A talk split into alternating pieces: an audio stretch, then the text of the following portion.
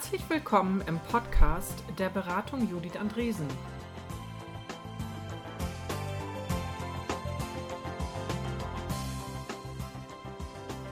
Moin aus Hamburg. Es ist heute der 20. Oktober 2015. Mein Name ist Judith. Im Podcast BJA 005 treffe ich mich mit Dr. Arne Rook. Die Überschrift für das Podcast ist Kaizen. Mit der Diskussion an Kaizen kamen wir auch bei Organisations- und Entscheidungsstrukturen und vor allem bei Kaikaku vorbei. Habt Spaß beim Zuhören.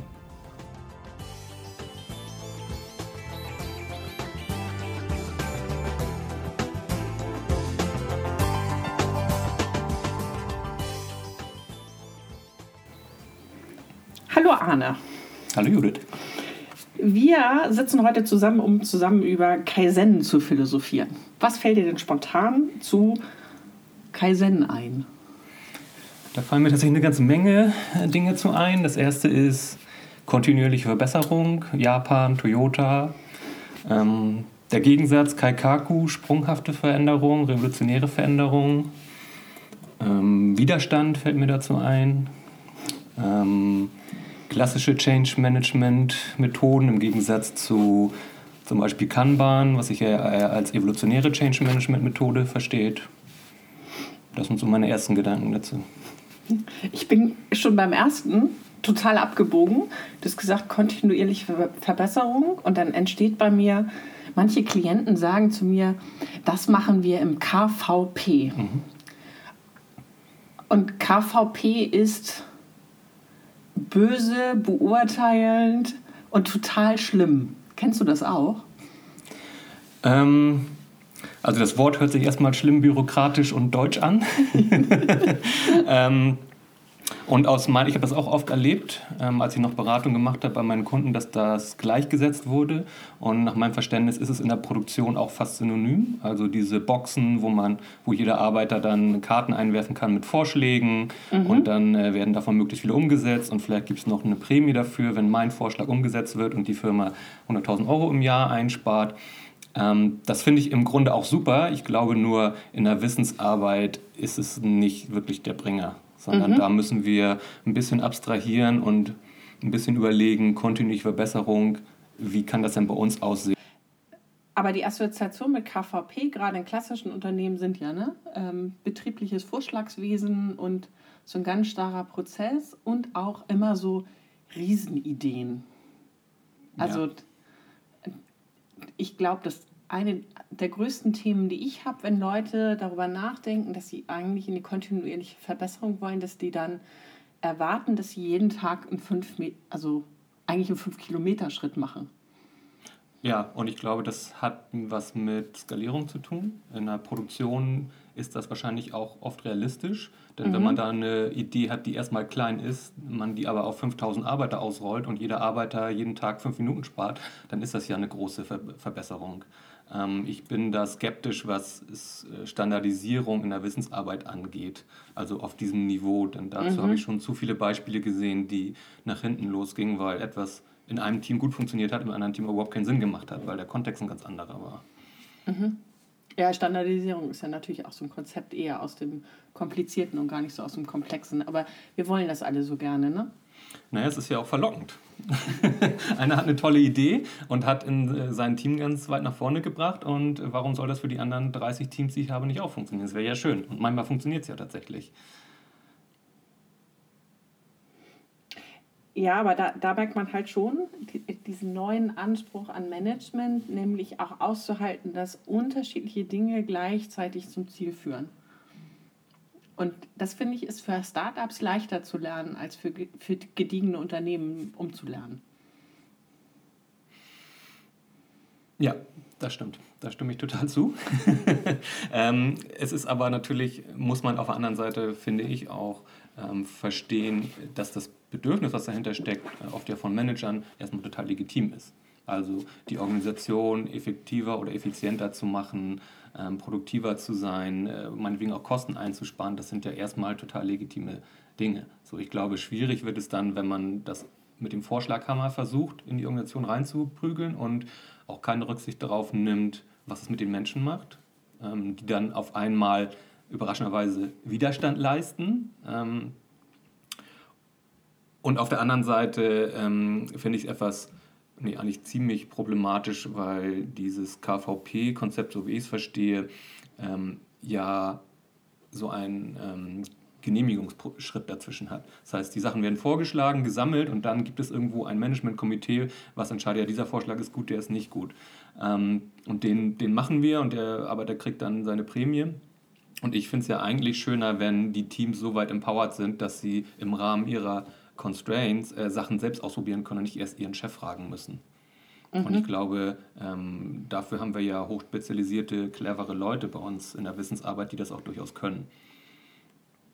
Genau, und das macht es einfach auch schneller und unkomplizierter und also ähm, und ich empfinde das auch als äh, motivierender, das selbst in der Hand zu haben. Ja, und ich glaube, ähm, es ist auch äh, im Endeffekt innovativer. Ähm, ich habe ein schönes Zitat gelesen, ich glaube, es ist aus dem Buch Wikimanagement, ähm, wo drin steht, niemand ist schlauer als alle. Und gemeint ist damit, äh, so eine starke Zentralisierung bedeutet ja letztlich, derjenige, der ganz oben steht, ähm, ist sozusagen der Schlauste, deswegen ist er ja oben, so ist die Annahme. Aber die Organisation kann eigentlich nicht schlauer sein als diese Person da oben. Und mhm. äh, was wir versuchen durch Dezentralisierung ist, die Gehirne von allen anzuzapfen und dann auch vermeintlich verrückte Ideen, äh, denen eine Chance zu geben. Und vielleicht sind die besser, obwohl dieses Komitee oder der Chef gesagt hätte, nee, was ist das denn für ein Quatsch, das machen wir nicht. Mhm. Genau, also bei Booking gab es mal die Initiative Kill the Hippos. Mhm. Ähm, und äh, danach hat sich die Managementstruktur schon so umgebaut, dass die dann ähm, sich heute als Servant Leader verstehen tatsächlich und äh, inhaltlich bei bestimmten Dingen einfach mal die Klappe halten, weil die haben schön empirisch rausgekriegt, dass äh, beliebig ausgewählte Menschen, die Vorschläge zur Webseite machen, exakt die gleichen ähm, Verbesserungsvorschläge liefern wie äh, oder mit demselben Wirkungsgrad wie das Management es liefert. Aber das ist natürlich echte, echte Umdenkung. Du hast vorhin gesagt, wenn man anfängt, ähm, in, in diesem Bereich zu gehen, dann würde es Widerstände geben und die, das wäre total klar.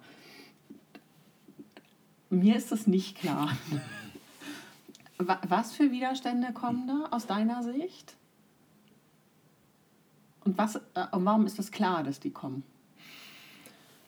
Ähm, also was für Widerstände kommen, ist, glaube ich, ganz unterschiedlich. Und aus meiner Sicht ist es essentiell für jeden Manager und jeden Change Agent ähm, zu versuchen zu verstehen, was dahinter steckt. Mhm. Ähm, und das können total unterschiedliche Sachen sein. Also ist ein Klassiker, wenn man agile Methoden einführt, zum Beispiel Scrum, ähm, ist, dass das Mittelmanagement Widerstand leistet und äh, sie plötzlich ganz viele Gründe haben, warum Scrum doof ist oder warum Scrum in dieser Organisation nicht funktioniert. Mhm. Und es nützt überhaupt nichts, dann über diese Argumente zu reden, weil man manchmal rausfindet, dahinter liegt eine Angst, was passiert denn mit mir? Ich bin Projektmanager und ich war die letzten 20 Jahre Projektmanager und jetzt lese ich mir ein Scrum-Buch durch und da taucht diese Rolle überhaupt nicht mehr auf. So, mhm. werde ich jetzt rausgeschmissen oder muss ich jetzt äh, die Klos putzen oder was passiert mit mir? Und wenn ich das nicht verstehe, dass da vielleicht eine existenzielle Angst hintersteht, was passiert mit mir, meinem Job, meinem Ansehen, was ich mir aufgebaut habe, dann äh, wird es tatsächlich sehr schwierig. Und ähm, ich glaube, das ist auch ein, tatsächlich ein Manko von klassischen Change-Methoden, die dann sagen, naja, jede Veränderung äh, ruft Widerstand hervor und es gibt dann so Schlüssel, die sagen ja 60% Mitläufer, 20% ähm, Widerständler, 10% Avantgarde oder wie auch immer die sind. Und äh, man muss jetzt die Widerständler separieren von den anderen, damit sie die nicht anstecken mit ihrem Gedankengut. Das mag, und das mag manchmal sogar so sein. Ich glaube, da fehlt ein ganz wichtiger Schritt, nämlich erstmal den Leuten zuhören. Warum leisten sie denn Widerstand? Was steckt dann dahinter? Also, mhm. da sind ja irgendwelche Ängste, irgendwelche Wünsche, irgendwas, ähm, irgendwelche Kränkungen stecken ja dahinter. Und es kann sein, dass ich hinterher feststelle, ja, okay, diese Person hat in dieser Organisation vielleicht keine Zukunft mehr.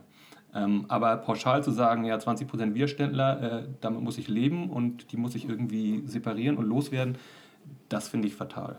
Genau, ich, ich habe mich mal mit also ich habe eine Ausbildung zum klassischen Change Agent gemacht, um rauszukriegen, was, wie die so drauf sind. Also, weil wir das bei Klienten viel erleben. Ähm, die Taktik, die uns vermittelt worden ist, ist, äh, lasst die Widerständler äh, beiseite und kümmert euch um die, die unentschlossen sind. Genau. Mhm. Ähm, das fand ich erstmal als, als Taktik ganz gut.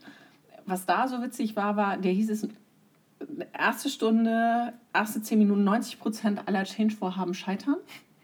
Das wurde da so trocken erklärt. Und dann haben sie exakt denselben Prozess erklärt, mit dem das immer scheitert. Mhm. Und äh, ich habe dann die gesamte Ausbildung das angeguckt und habe mich gefragt, warum im Himmelswillen macht ihr jetzt so eine lange Strategiephase? Warum macht ihr so einen Plan? Ähm, und das fand ich total lustig, weil die diese Grundlage überhaupt nicht in Frage stellen. Also insofern kann ich, und ähm, die waren auch total verdutzt, als ich dann in der Abschlussarbeit ähm, mit einem agilen Prozess um die Ecke gekommen bin. Ähm, für solche Leute, glaube ich, ist ein Wechsel ins Agile auch echt hart, ne? weil die äh, das noch nie anders gedacht haben. Da kann ich es mir auch gut vorstellen. Ich frage mich halt, wenn man sowas wie versucht, wie kontinuierliche Verbesserung zu implementieren, ähm, was so die kleinsten Schritte sind, die gut annehmbar sind. Also weil dieses KVP-Gespenst, gerade in großen Unternehmen, ist das schon das Erste, was Widerstand hervorruft. Da sind ungerechte Sachen in der Vergangenheit passiert, das ist Boni behaftet, mit, mit dem ganzen Kack, der dazukommt. Und deswegen mögen Leute das nicht gerne, das kann ich verstehen. So, und jetzt kommt man mit Kaizen, das übersetzen Leute mit kontinuierlicher Verbesserung und dann ist die Flappe groß. Und die Frage ist, was ist denn jetzt ein kleiner Schritt, so ein möglicher erster, der ihnen das leicht macht, der das annehmbar macht? Ich glaube, ein ganz wesentlicher Punkt dabei ist, ähm, dass die Leader ähm, da vorangehen müssen. Und Leader können jetzt formale Manager sein, es können aber auch einfach Leute sein, die einfach akzeptiert sind, Autoritäten, Leute, die lange dabei sind, ähm, dass mhm. die vorangehen und Sachen ausprobieren, äh, keine Angst haben zu scheitern, hinterher auch sagen, ja Mist, hat nicht funktioniert, mhm. ähm, probieren wir was anderes und wir reflektieren mal drüber, was nicht so gut funktioniert hat. Ja, wir machen das vielleicht auch ein bisschen formaler, malen uns einen PDCA-Zyklus an die Wand und definieren uns kleine Hypothesen und Experimente. Ähm, aber wie gesagt, ich glaube, die Leader müssen da vorangehen. Es mhm. ist halt ähm, wenig erfolgversprechend, wenn diejenigen sagen, ja, Kaizen finden wir gut, macht ihr mal. Und wir machen aber weiter mit unserem ähm, althergebrachten Management. Genau, also ich glaube, das ist einer der großen Unterschiede. Ne? Kaizen trifft halt immer die gesamte Organisation. Das kann ich nicht so in einem einzelnen Team als Methode einführen. Das wird nichts ist es, glaube ich, eine sehr ähm, lokale Geschichte. Also selbst wenn das funktioniert, äh, was passiert denn, wenn das Team nicht mehr existiert? Oder was passiert, wenn jemand äh, in das Team reinkommt von außen oder aus dem Team in ein anderes Team reingeht? Also da, glaube ich, ist es tatsächlich erfolgversprechender, ähm, daran zu arbeiten, eine Kultur zu etablieren, die alle betrifft. Mhm. Was heißt für dich Kultur etablieren?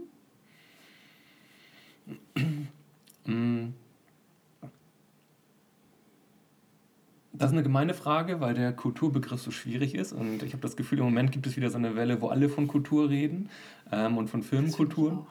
Und alle, äh, alle eine unterschiedliche Vorstellung davon haben, was Kultur überhaupt ist und die wenigstens überhaupt definieren.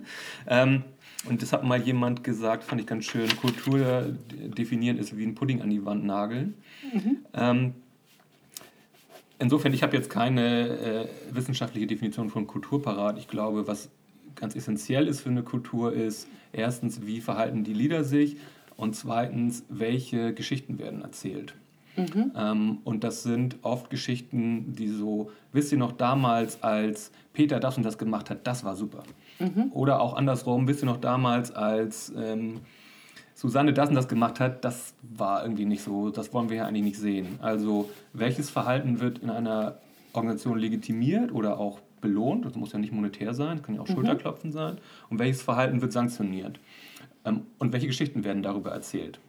Und das ist super spannend, wenn man da in Filmen mal ein bisschen reinhorcht und dann mal so an der Kaffeemaschine oder abends beim Bier zuhört, was für Geschichten werden erzählt. Sind es die, ähm, keine Ahnung, ich greife jetzt mal ein bisschen in die Klischeekiste, aber so die harten Admins, die wieder die Nacht in der Firma verbracht haben und ihre Feldbetten auf, aufschlagen und dann die ganze Firma retten. So, also dieses Helden, ne, ich habe es wieder geschafft und wir sind harte Typen, wir brauchen keine Pausen.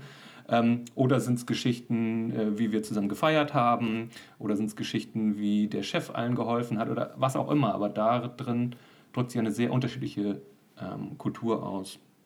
Und um wieder auf den Change zurückzukommen, finde ich spannend, welche Geschichten werden über Veränderungen erzählt. Mhm. Also wie äh, sind wir als Organisation mit Veränderungen der Vergangenheit umgegangen?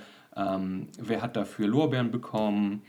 Ähm, was gibt es für Beispiele? So, ne? Wisst ihr noch damals?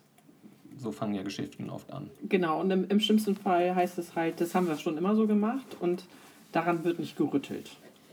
So.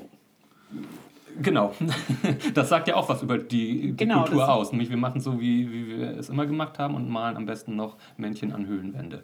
So. Genau, und äh, Männchen an Höhlenwände, ach, das ist schön. Ähm, genau, und er äh, lässt einen aber auch dann, also das ist ja die Legitimation dafür, dass ich dann jammern darf, ne? Also das ist ja auch eine Form von Kultur. Das kann ich dann schön koppeln mit so einer Absicherungskultur. Und die fängt ganz oft mit der Geschichte an. Ähm, äh, bei uns gibt, also das, das, das geht bei uns nicht. Ja, das, das stimmt und das verstärkt sich ja auch. Also das ist auch etwas, was ich plausibel finde bei Kulturen, die verstärken sich mit der Zeit. Mhm. Ähm, und ähm, da finde ich es ganz wichtig, wenn Leute anfangen zu jammern, und das passiert ja in jeder Organisation, ähm, wie ist die Reaktion darauf? Also von mhm. den Kollegen, aber auch von den Chefs. Ähm, lassen die das einfach so zu oder gehen sie zu den Leuten hin und reden mit denen oder ähm, vielleicht reden sie auch mal ein ernstes Wörtchen und sagen, nee, das will ich hier nicht hören. Also mhm. wenn du unzufrieden bist, dann sag das bitte konstruktiv. Ähm, man kann das auch an kleinen Dingen festmachen, so in Firmen, wo dann so über Intranet oder Yammer oder was es da auch immer für Tools gibt, ähm, Sachen gepostet werden, irgendwie so, so Trollkommentare oder zynische Kommentare. Ähm, wie, ist es, wie ist die Reaktion darauf? Mhm. Also steigen Leute darauf ein oder liken sie das noch und ähm, oder geht jemand hin und sagt, nee, das finde ich nicht angemessen, dass du das machst. So. Und wenn du unzufrieden bist, dann rede bitte mit der Person, mit der du unzufrieden bist, aber ähm, führe hier nicht so ein Drama vor 500 Mitarbeitern auf. Ja, das ist interessant. Also äh, meine Lieblingsdefinition für Kultur ist, ähm, ist eigentlich eine klassische, die kommt aus den 70ern. This is how we do things around here. Mhm. Das ist tatsächlich mal, also, aber da steckt natürlich dieses Reaktion und Gegenreaktion mit drinne. Also der, der, was passiert eigentlich? Und ich finde, das, ähm, das ist halt so global galaktisch. Und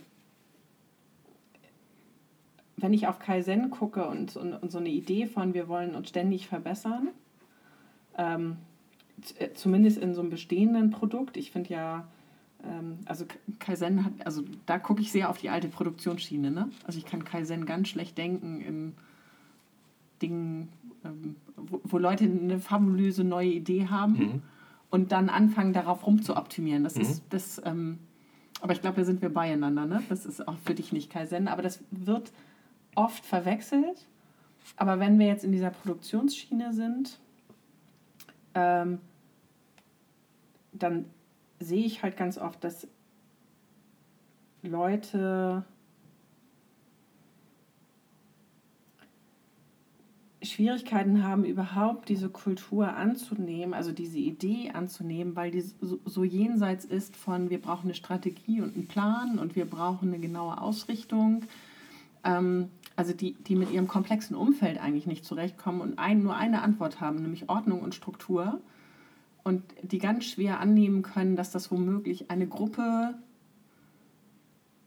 macht und dass das dann zusammen eine gerichtete Entwicklung ergibt. Ich glaube, das schließt sich auch gar nicht unbedingt aus. Ähm, Ordnung und Struktur und Kaizen. Ähm, ich glaube, was man nicht verwechseln darf, ist Kaizen mit jeder macht, was er will und es gibt keine Regeln mehr. Ähm, für mich ist schon wichtig, dass es eine Strategie gibt und ein Ziel und das sollte möglichst klar sein und auch allen verständlich. In die Richtung mhm. wollen wir hin und es sollte auch äh, Constraints geben, also Rahmenbedingungen von, nee, das geht nicht. Also da machen wir auch keinen Kaizen, da ist Schluss, da ist das Spielfeld mhm. zu Ende. Ähm, das, sind, das ist ja eine Ordnung, die man hat.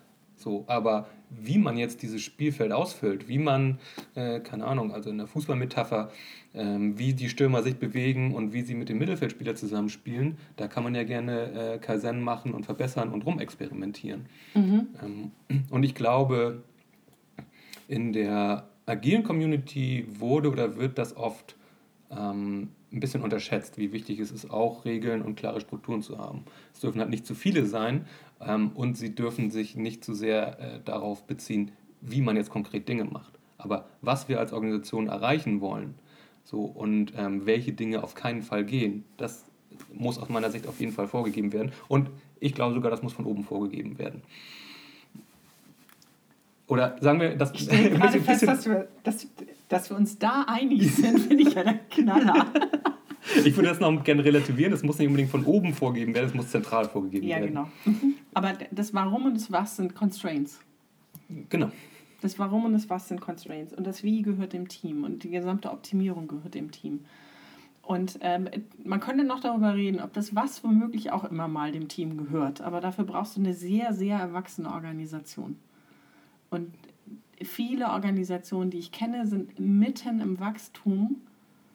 Und also äh, gerade wenn die ernsthaft versuchen, agil zu sein, ähm, und da sind die so beschäftigt mit Wachstum, das ist sehr schwer, auch noch das Was sauber auszudefinieren. Und da finde ich das schon ganz gut, wenn es in irgendeiner Art, wie durch ein Wunder nennen wir das, durch eine zentrale Stelle, nicht nur ein Warum daherkommt, sondern auch ein Was.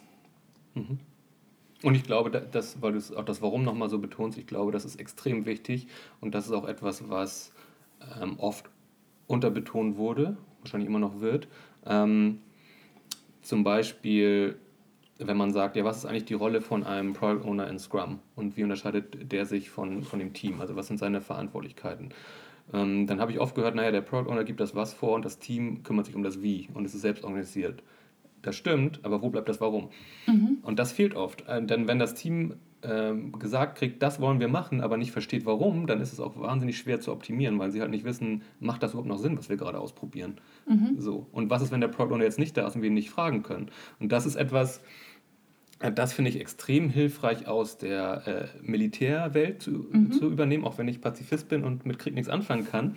Ähm, aber da gibt es ja auch eine sehr, sehr klare äh, Doktrin heißt das ja in der Militärsprache, wo gesagt wird, der Commander gibt genau vor, was und warum.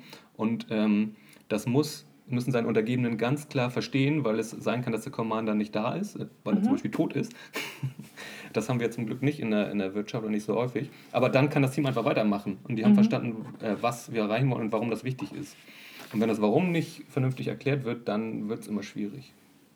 Genau, und das heißt halt, äh, insbesondere wenn ich Kaizen mache, das richtet sich immer nach, also zumindest im Original, nach einem Produkt aus. Und da muss ich verstanden haben, warum machen wir das eigentlich und wo, worum geht es hier eigentlich. Weil sonst kann ich rum optimieren, wie ich will. Ähm, ich habe vor kurzem mit der Frage, muss das System changeable, maintainable oder stable sein? Mhm. Also ich habe die Frage gestellt und dann habe ich einem Team zugeguckt, wie sie sich zerlegt haben. Also acht Leute, acht Meinungen. Mhm. So, und da ging es um ein einfaches digitales Produkt. Und äh, da war das Warum nicht klar. Also, und die Wachstumsstrategie war überhaupt nicht klar. So. Aber die saßen da und waren sich eigentlich sicher, dass sie es ganz gut zu greifen hatten. Und deswegen glaube ich auch, wir, äh, bestimmte Constraints müssen klar sein und ähm, ähm,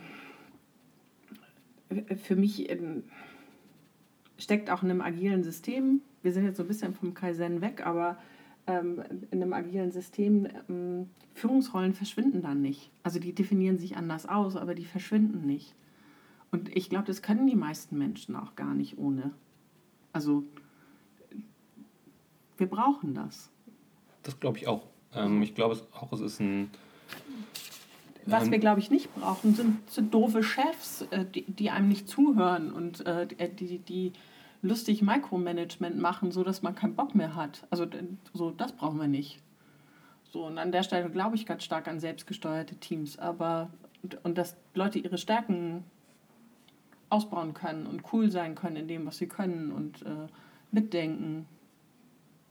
Aber das ändert nichts daran, dass ein Warum und ein Was definiert sein muss. Und nicht jeder hat die Stärke, das zu tun. Und äh, mir fällt es auch schwer, mir vorzustellen, man säße mit 200 Leuten zusammen und diskutiert eine Produktstrategie aus. Also das in meinem Kopf geht es nicht so gut.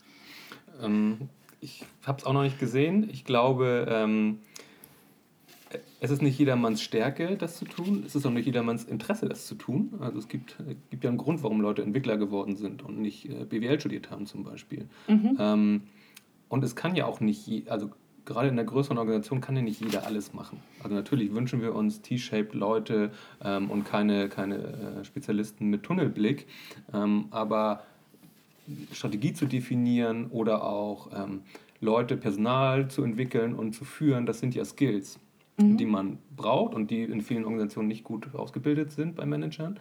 Ähm, aber ich glaube, es ist zu viel verlangt, dass jeder das können muss. Genau.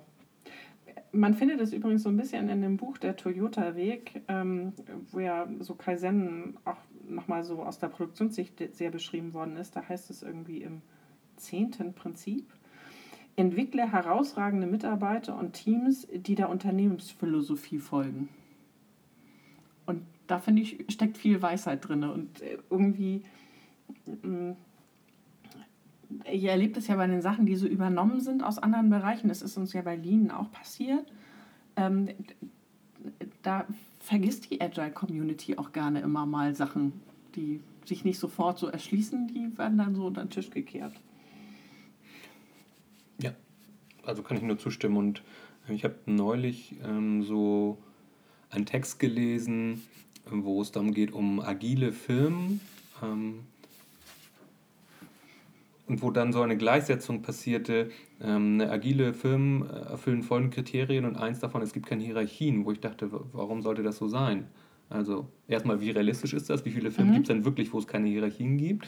Ähm, und zweitens, schließt sich das denn wirklich aus? Also ist natürlich In einer Gruppe mit mehr als drei Menschen wird sich eine, zumindest eine Teamposition ausprägen.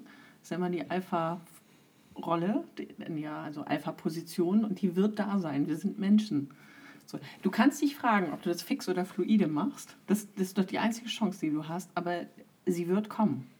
Hm. Und es äh, gibt ja auch ein, jetzt einen interessanten Blogpost, der gerade so ein bisschen durch Social Media geisterte, wo beschrieben wurde, dass es Strukturen sowieso immer gibt. So wie du mhm. sagst, Hierarchien gibt es immer, Strukturen gibt es immer. Und vielleicht ist es besser, sie explizit zu machen, als sie implizit zu haben, weil implizite Strukturen dazu führen, dass diejenigen sich durchsetzen, die am besten mauscheln können, die besten mhm. Kontakte haben, äh, ne, die, die anderen best, am besten beeinflussen oder manipulieren können. Und vielleicht ist es da besser, explizite Strukturen zu haben. Und ich finde das einen interessanten Ansatz. Mhm. Also ähm, wenn ich Leuten erkläre, was ich auf so einem höheren Level darunter verstehe, ähm, agil zu werden, dann sage ich, das ist ein Bewusstwerdungsprozess. Also zu verstehen, wie die Organisation eigentlich tickt und sich dann zu fragen, was wollen wir davon eigentlich ändern? Also ich rede jetzt nicht über agile Projektmethoden, sondern auf so einem höheren Level, glaube ich, hat das ganz viel mit Bewusstsein zu tun. Mhm. Und ähm, ich finde es relativ schwer, dass das ganz oft ähm, das agil werden oder sein ver verwechselt wird mit so einer Wolkenkuckuckswelt, wo sich alle lieb haben. Also das ist irgendwie so, also an der Stelle fühlt sich für mich agil sein in dieser Definition an, so wie sich in den 70ern angefühlt hat, als mein Onkel mit der Mauerfibel vorbeigekommen ist und mir erklärt hat, der Kommunismus ist cool. Also das ist so, das fand ich da schon komisch und das finde ich jetzt bei Agil sein auch komisch. Also kann ich ganz wenig nachvollziehen. Und wir sind Menschen, also das rutscht nicht weg. Und Strukturen bilden sich, ja, glaube ich ganz fest. Rollen bilden sich auch, ja. Und dann ist die Frage, kriegen wir das klar und kriegen wir das expliziert und und das wäre jetzt tatsächlich Kaizen, ist es das Richtige für uns? Da müssen wir da mal kurz dran wackeln, um zu gucken, ob es nicht doch noch anders und damit besser geht. Also erstmal anders und dann kann man ja gucken, ob es dann wirklich besser ist. Ja. Dieser Gedanke von Kaizen, dass man in einem System immer mal wackelt, um mal zu gucken, was passiert, ähm, hast du das in deinem Berufsleben schon wirklich erlebt oder hast du immer Kaizen verstanden oder erlebt in Unternehmen so als so ein Optimierungsprozess?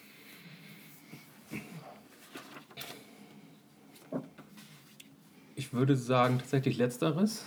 Mhm. Ähm, und ich finde da hilfreich diese Metapher, ich weiß leider nicht mehr, wo sie herkommt, äh, von dem Berg. Mit Kaizen versuche ich einen oder ich mache mich auf den Weg, um einen Gipfel zu erklimmen. Und ich nehme viele kleine Etappen. Mhm. Ähm, und es wird immer ein bisschen besser, die Aussicht wird immer ein bisschen schöner. Ähm, und irgendwann bin ich oben auf dem Gipfel. Und dann komme ich aber nicht mehr weiter. So, ähm, Im Englischen gibt es ja diesen schönen Ausdruck, we have plateaued. Mhm. Und jetzt sehe ich, ähm, drei Kilometer weiter gibt es einen Gipfel, der ist noch viel höher. Und eigentlich will ich darauf, da ist es noch viel schöner. Aber um da hinzukommen, muss ich erstmal wieder runtergehen. Mhm. Ähm, und das ist dann nicht mehr Kaizen, sondern Kaikaku, die sprunghafte Veränderung, verbunden mit einer großen J-Kurve. Ja, es wird mhm. erstmal schlechter, bevor es besser wird, was wir in Kaizen ja auch haben, aber in viel kleineren Dosen. Und jetzt muss ich ganz den Abstieg machen, bin wieder ganz im Tal und muss wieder ganz hoch gehen.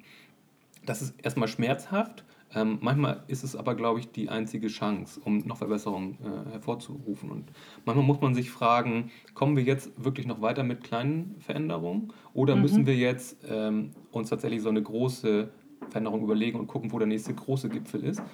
Und meine Erfahrung ist, ähm, dass das unglaublich schwierig ist, von innen raus zu, äh, zu provozieren. Also Teams. Diesen Punkt zu kriegen, ne? wo man sagt, und jetzt mal ein Hüpfer. Genau, also man kann mhm. sich das ja auch überlegen, ähm, am Beispiel von Teamstrukturen. So, also wir haben mhm. Teams, meinetwegen Scrum-Teams, und die sind stabil und eingespielt und werden immer besser und machen Retrospektiven und Dailies und ähm, überlegen sich ganz viele Verbesserungsmaßnahmen und irgendwann ist vielleicht das wäre es vielleicht das Richtige, das Team aufzulösen, um mit anderen Teams zusammenzutun oder neu zu durchmischen. Und ich habe es sehr, sehr, sehr selten erlebt, dass Teams das von sich heraus können, weil die so eine hohe Kohäsion entwickeln, ähm, dass sie das von sich aus nicht tun können. Und da muss jemand von außen kommen und sagen, ja, ihr werdet jetzt aufgelöst. Und natürlich wünscht man sich, dass das Team damit einbezogen wird und dass sie verstehen, warum das so ist. Ich glaube tatsächlich, manchmal ist das nötig, das zu tun. Und das ist dann auch eine Aufgabe von, äh, von einem Manager. Genau. Das ist übrigens in einer der Toyota-Prinzipien, ich weiß jetzt nicht, welche Nummer das ist, dieses Genking Butsu, geht zur Quelle. Mhm. Und also tatsächlich zu gucken, was passiert, aber das ist immer eine Rolle von draußen. Und ich glaube, das braucht man auch. Also das sieht man ja auch in funktionierenden agilen Organisationen. Also die haben ja mindestens Flow-Manager, die da durch die Gegend hüpfen, mal gucken, was Phase ist. Ähm, und das halte ich auch für total wichtig. Also weil aus sich heraus, das ist so eine Grundvariable, das kann ich gar nicht in Frage stellen. Es gibt ja diesen, diesen ähm, wo wir schon bei schönen Metaphern sind, ähm, dieses Bild, oder diesen Spruch, ein Fisch weiß erst, was Wasser ist, wenn er äh, sozusagen die Oberfläche durchbricht und nach oben springt. Und mhm. dann ist er für einen kurzen Moment in der Luft und dann sieht er erst, was Wasser ist. Vorher kann er das gar nicht sehen, weil das für ihn mhm. so selbstverständlich ist. Und ich glaube, ein bisschen so ähnlich ist es mit Teams auch. Also sie können, ähm, sie können sich selbst gar nicht vernünftig beobachten, weil sie Teil des Systems sind. Und deswegen braucht man jemanden von außen, ähm, der feststellt, ja, irgendwas stimmt dann nicht. Oder wenn wir jetzt noch wirklich Verbesserungen haben wollen, dann müssen wir da eine große Veränderung durchführen. Mhm. Wenn du sagst, ein Unternehmen macht irgendwie erfolgreich Kaizen, meinst du damit, alle machen regelmäßig Retrospektiven? Also benutzen die alle eine gleiche Methode oder geht es dir um mehr? Also vorhin hast du gesagt Kultur. Ähm, für mich sind Retrospektiven tatsächlich ein Tool, mhm. ähm, um Kaizen zu machen. Ein, wie ich finde, oft sehr effektives, mhm. aber nicht das einzige und wie gesagt ein Tool. Ähm, und ich versuche wenn ich mit Teams über Kaizen rede, ähm, sie nicht dazu zu bringen, dass sie unbedingt Respektiven machen müssen, weil ich dann sofort die Diskussion habe, nee, bei uns funktioniert das nicht, das Format ist doof und wir sind anders mhm. als die anderen, wir machen ja auch gar keine Softwareentwicklung, sondern Marketing oder was auch immer denn da kommt. Und das mag stimmen oder auch nicht, aber wenn man darüber redet, ist es sinnvoll, sich kontinuierlich zu verbessern, mhm. da kann eigentlich kaum jemand was gegen sagen. Und dann kann man gemeinsam überlegen, naja, was gibt es denn da?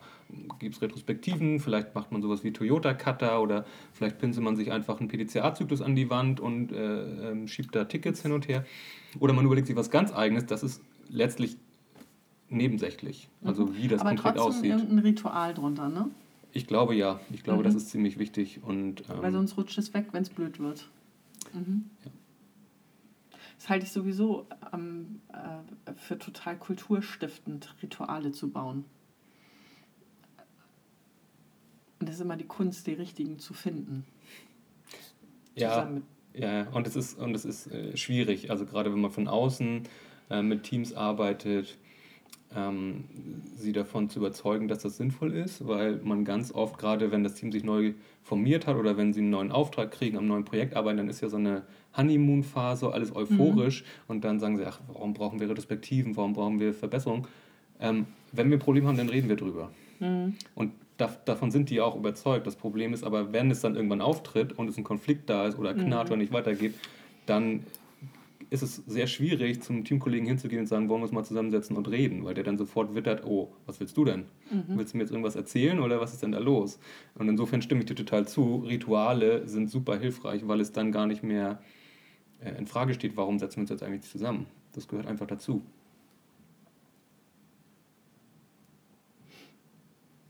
Genau, und das bedingt aber so eine Haltung, dass das auch okay ist, ne? Also dass man, dass man auch äh, auf sich selbst gucken mag und äh, eigene Fehler eingesteht. Ähm, also Kaizen und Hansai machen ja zusammen nur eine lernende Organisation. Und das mit dem Fehler zugestehen, das ist ja, also wäre eigentlich nochmal ein Thema für ein ganz eigenes Podcast. Ähm, das können wir ja auch nicht so gut witzigerweise auch nicht in jungen Firmen. Also das, das lerne ich immer wieder und es verblüfft mich total. Ähm, da wird ganz oft verwechselt, wir sind alle so lieb miteinander und wir haben eine Fehlerkultur. Und das finde ich, da muss man erstmal mhm. hinkommen. So die eigenen Konflikte schön zugedeckt lassen und dann zu erklären, aber es ist ja alles super dufte. Ja, kann ich nur zustimmen. Das kann ich tatsächlich auch beobachten, ähm, dass es sich ja gar nicht ausschließt, Konflikte zu haben und Fehler zu machen und auch mal aneinander zu geraten ähm, und trotzdem Kasen zu machen und eine tolle Fehlerkultur zu haben. Mhm. Okay, ich glaube, ich, ich hab, bin mit meiner lustigen Eingangsfrage ziemlich weit gekommen. Hast du noch eine Frage?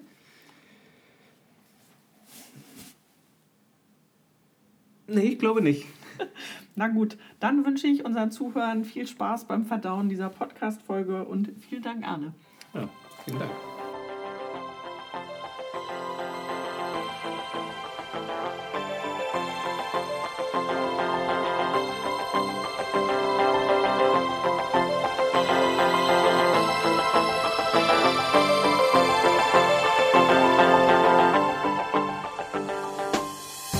In Hamburg sagt man Tschüss. Auf Wiederhören im Podcast der Beratung Judith Andresen. Ihr findet alle Folgen unter judithandresen.com/audio.